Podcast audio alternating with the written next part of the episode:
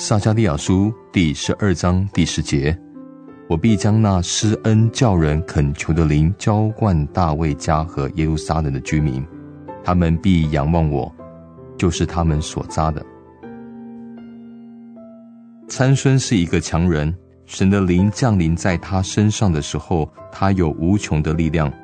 但参孙犯了罪，神的灵离开了他，他失去的那超人的力量，被送去推磨。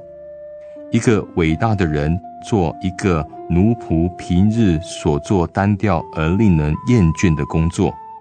许多人的祷告生活，其实有如那厌烦的推磨工作。他们的祷告是那么的空虚、表面化，成为日常例行事务之一，没有生命，没有力量。他们所缺乏的是恳求的灵。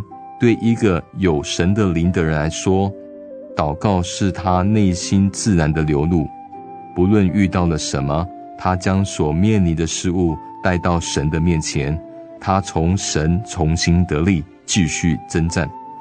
让我们求神赐给我们恳求的灵，因为神乐意将恳求的灵赐给一切求告他的人。祷告的灵，也就是恩典的灵。每一个人在困苦中投靠神的罪人，都可以得到神白白的恩典。在我们感觉缺乏帮助的情况之下，祷告的灵就出现。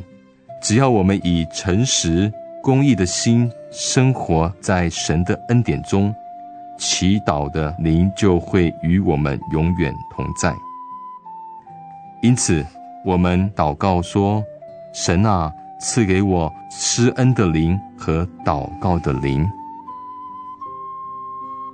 今天的经文是撒加利亚书第十二章第十节：“我必将那施恩叫人恳求的灵浇灌大卫家和耶路撒冷的居民。”他们必仰望我，就是他们所扎的。